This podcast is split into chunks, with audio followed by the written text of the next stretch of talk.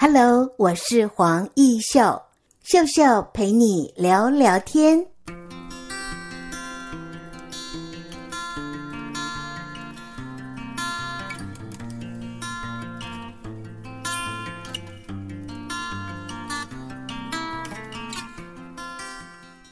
Hello，各位亲爱的听众朋友，大家好！在今天的节目单元里，我们很高兴为听众朋友采访到喜日设计的创办人，两位好。各位听众朋友，大家好，我是创负责人健全，是苏建全，还有一位。大家好，我是念竹，是胡念竹。谢谢你们接受教育电台的采访啊、哦。那么，首先想问一下，当初是什么样的缘由，你们会选择创业这一条路呢？先从我开始，我是健全，是。那其实我在大学的时候就一直有在研究三 D 列印相关的技术跟制作模型。嗯那时候就想说，未来一定要自己创业，然后自己想喜欢做的事，然后回归社会。是，就是二零二零年二月的时候啊，然后那个劳工局又举办一个台中市青年一站式的创业服务站。那时候我就去做创业的咨询，然后总共咨询了三次，我才决定说我真的要出来创业。那请问健全，在你学的是本科系吗？我学的是工业工程管理。工业工程管理这个科系，在上课的时候有教你们三 D 列印？那时候上课的时候是有教三 D 列印。那个因为我是工程管理的做一件，然后我的下一届就转型成工业设计，所以是很巧的有上到三 D 列印的课。那么你怎么样会想到三 D 列印？也会有商机，也可以创业呢。以前呢，我们做个商品，可能就是要花很多钱去开一个模具，然后才可以看到样品。嗯、那如果我们用三 D 列印的话，我们是不用开模具，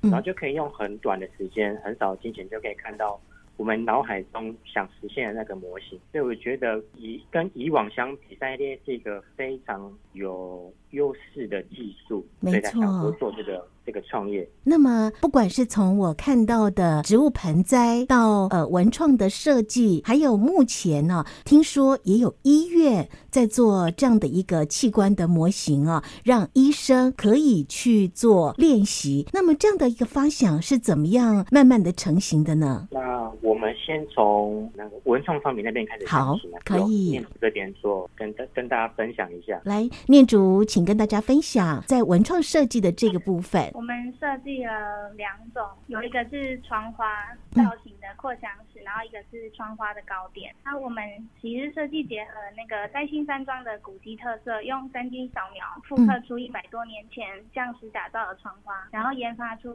这两个商品。然后总共有四个造型，就是春夏秋冬四种季节，然后是用兰花、菊花、梅花、荷花，总共有四种口味。不管是窗花哦，我都觉得哇，那个细腻度就像是真。正我们看到的窗花，那另外也有用窗花造型做成糕饼模，对不对？对，我们用窗花造型糕点，对，然后可以就是把古迹带回去，或是送人当伴手礼都可以。所以发现了三 D 列印，它可以切入文创的这个部分，可以做的事情很多。对，没错。这是你擅长的吗？在文创的设计部分，还还可以的。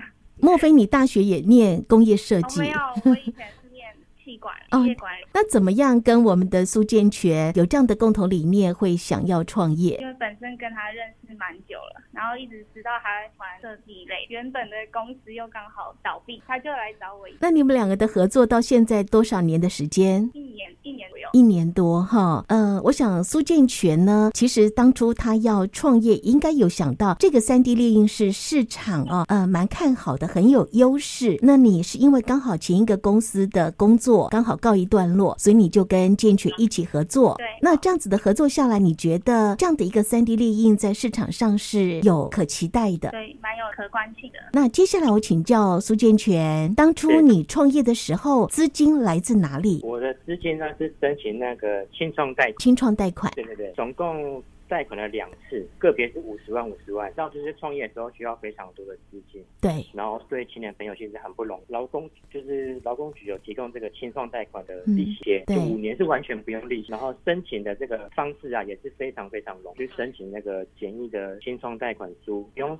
不用写作很复杂的一些文件啊，文件就是很简单就可以贷款到这个青年创业贷。所以你就顺利的开张了哈。没错没错，太好了。那么我要说，三 D 列印刚才有我们的吴念竹，他分享了怎么样利用这样的一个文创商品啊，可以做很高人气的伴手礼等等。那么另外有一个就是多肉植物，那这个部分的植栽您是怎么样发想的呢？在刚开始创业的时候啊，我们就在观察说，现在年轻人喜欢什么样的休闲活动，像植物啊，还是爬山干嘛？我就发现这种多肉植物好像是最近这几年的风潮非常的兴盛，尤其是做做这个小盆的多肉植物。我就想说，因为市面上也没有人专门在做迷你型的。盆栽不如用 3D 列印的优势，嗯，做很多造型是专门种小盆栽。那我们就设计一款是那个蛋的盆器的造型，那我们都叫它肉蛋。肉蛋，对，不是那个肉蛋吐司哦，是多肉植物结合蛋形盆器，所以我们叫它肉蛋。嗯，好可爱的名称。对，那这样子一推出市场，是不是很受到年轻朋友的欢迎？一开始推出的时候啊，我们是参加那个劳工局所举办的样好样市集。好样市集。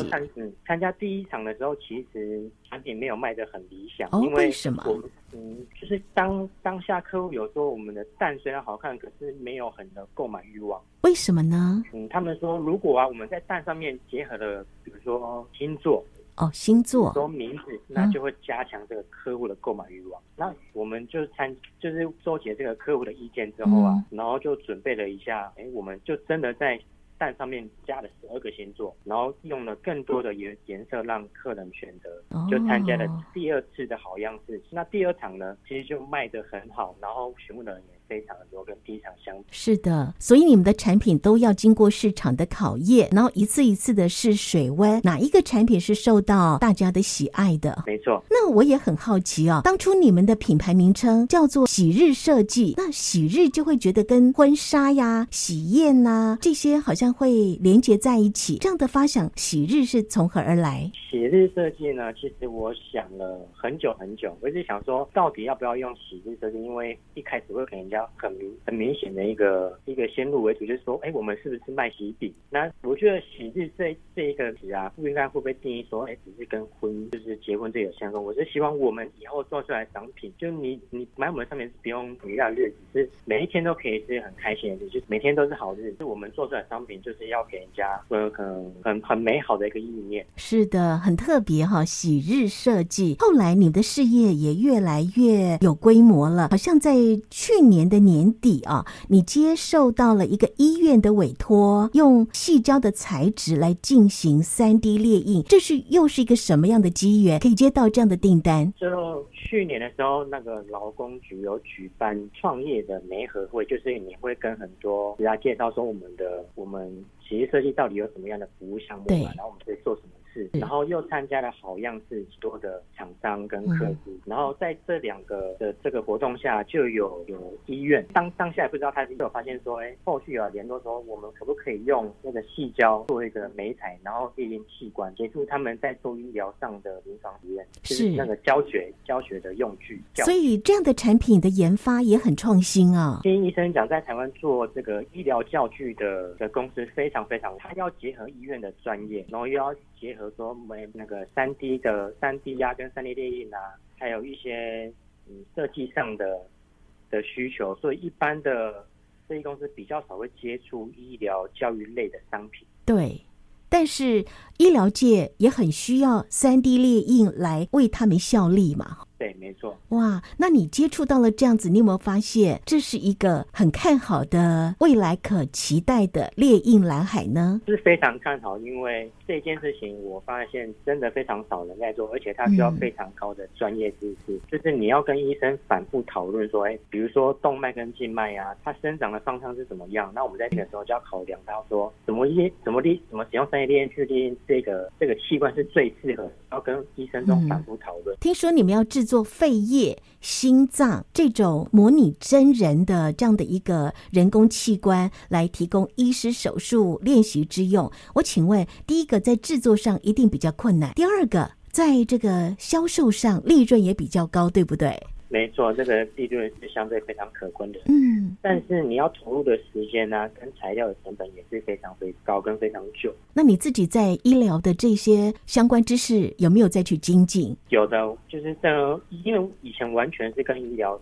产业是完全没有没有达到，然后为了这个器官的利益啊，跟跟医生就是需要的我们相关的专业知识，都有再去做进修，买了非常多医疗相关的书籍回来看，还去找了一些医师跟学那个医学院的老师讨论说，哎，真的人体的器官排列或者血管的走向是什么样子？我现在也花了很多时间在做进修。哇，太好了！我发现你可以跨领域的对话，也增强了你们喜日设计的 know how 的强。像的这个部分根基扎得很稳，是不是你自己以后也会朝着这个部分来作为你们营业的重点项目呢？是的，这个我们目前规划就是主要是三个经营的项目。第一个呢是 3D 列印本身的这个技术，是。那第二个呢是文创商品的开发，念竹负责。第三个对念竹负责文创商品开发，然后我这边会主要是负责医疗教具的研发跟制作。哇，所以列印三 D 列印的路就越来越宽广了。没错，是。好，我们休息一会儿，待会下半阶段再请教两位。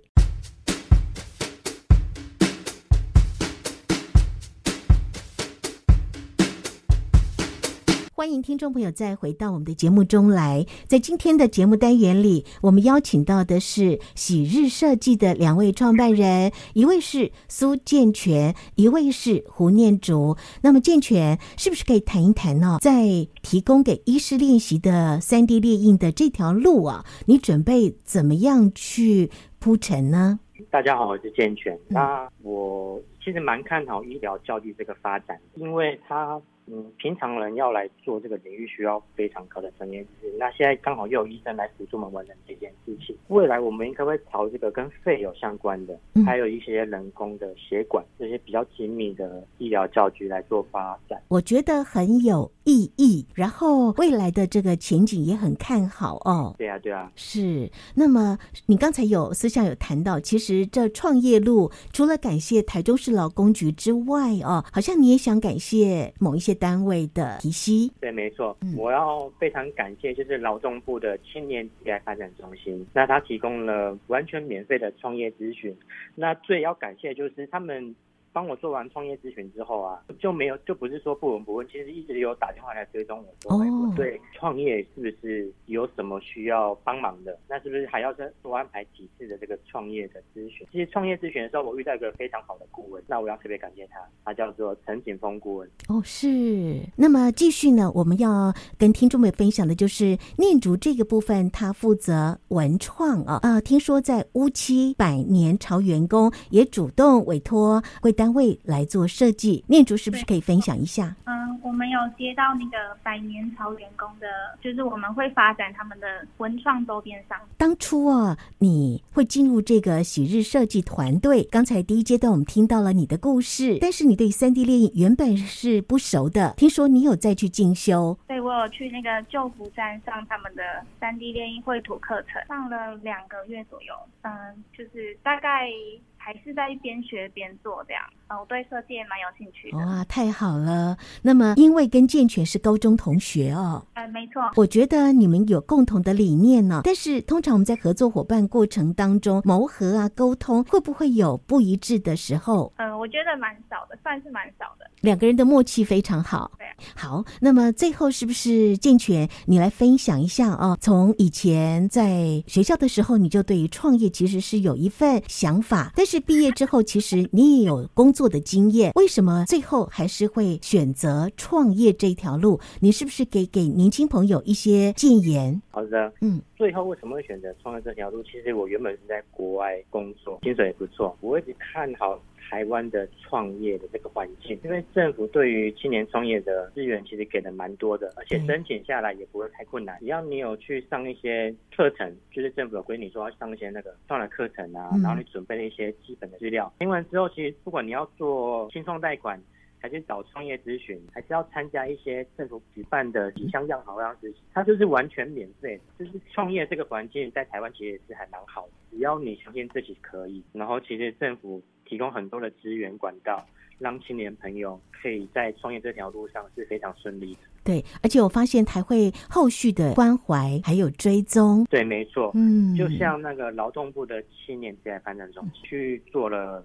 蛮多场的创业咨询，是除了咨询完之后，他也会做后续的追踪。所以似乎从地方到中央哦，都倾力帮忙哦，让你这个追求创业梦想的这条路不会孤单。没错。那今年呃，说实在话，有 COVID-19 的影响，你们的工作的空间有扩大，请问这样的一个疫情的影响，会不会影响到你们的营运呢？目前营运的状况是影响不大。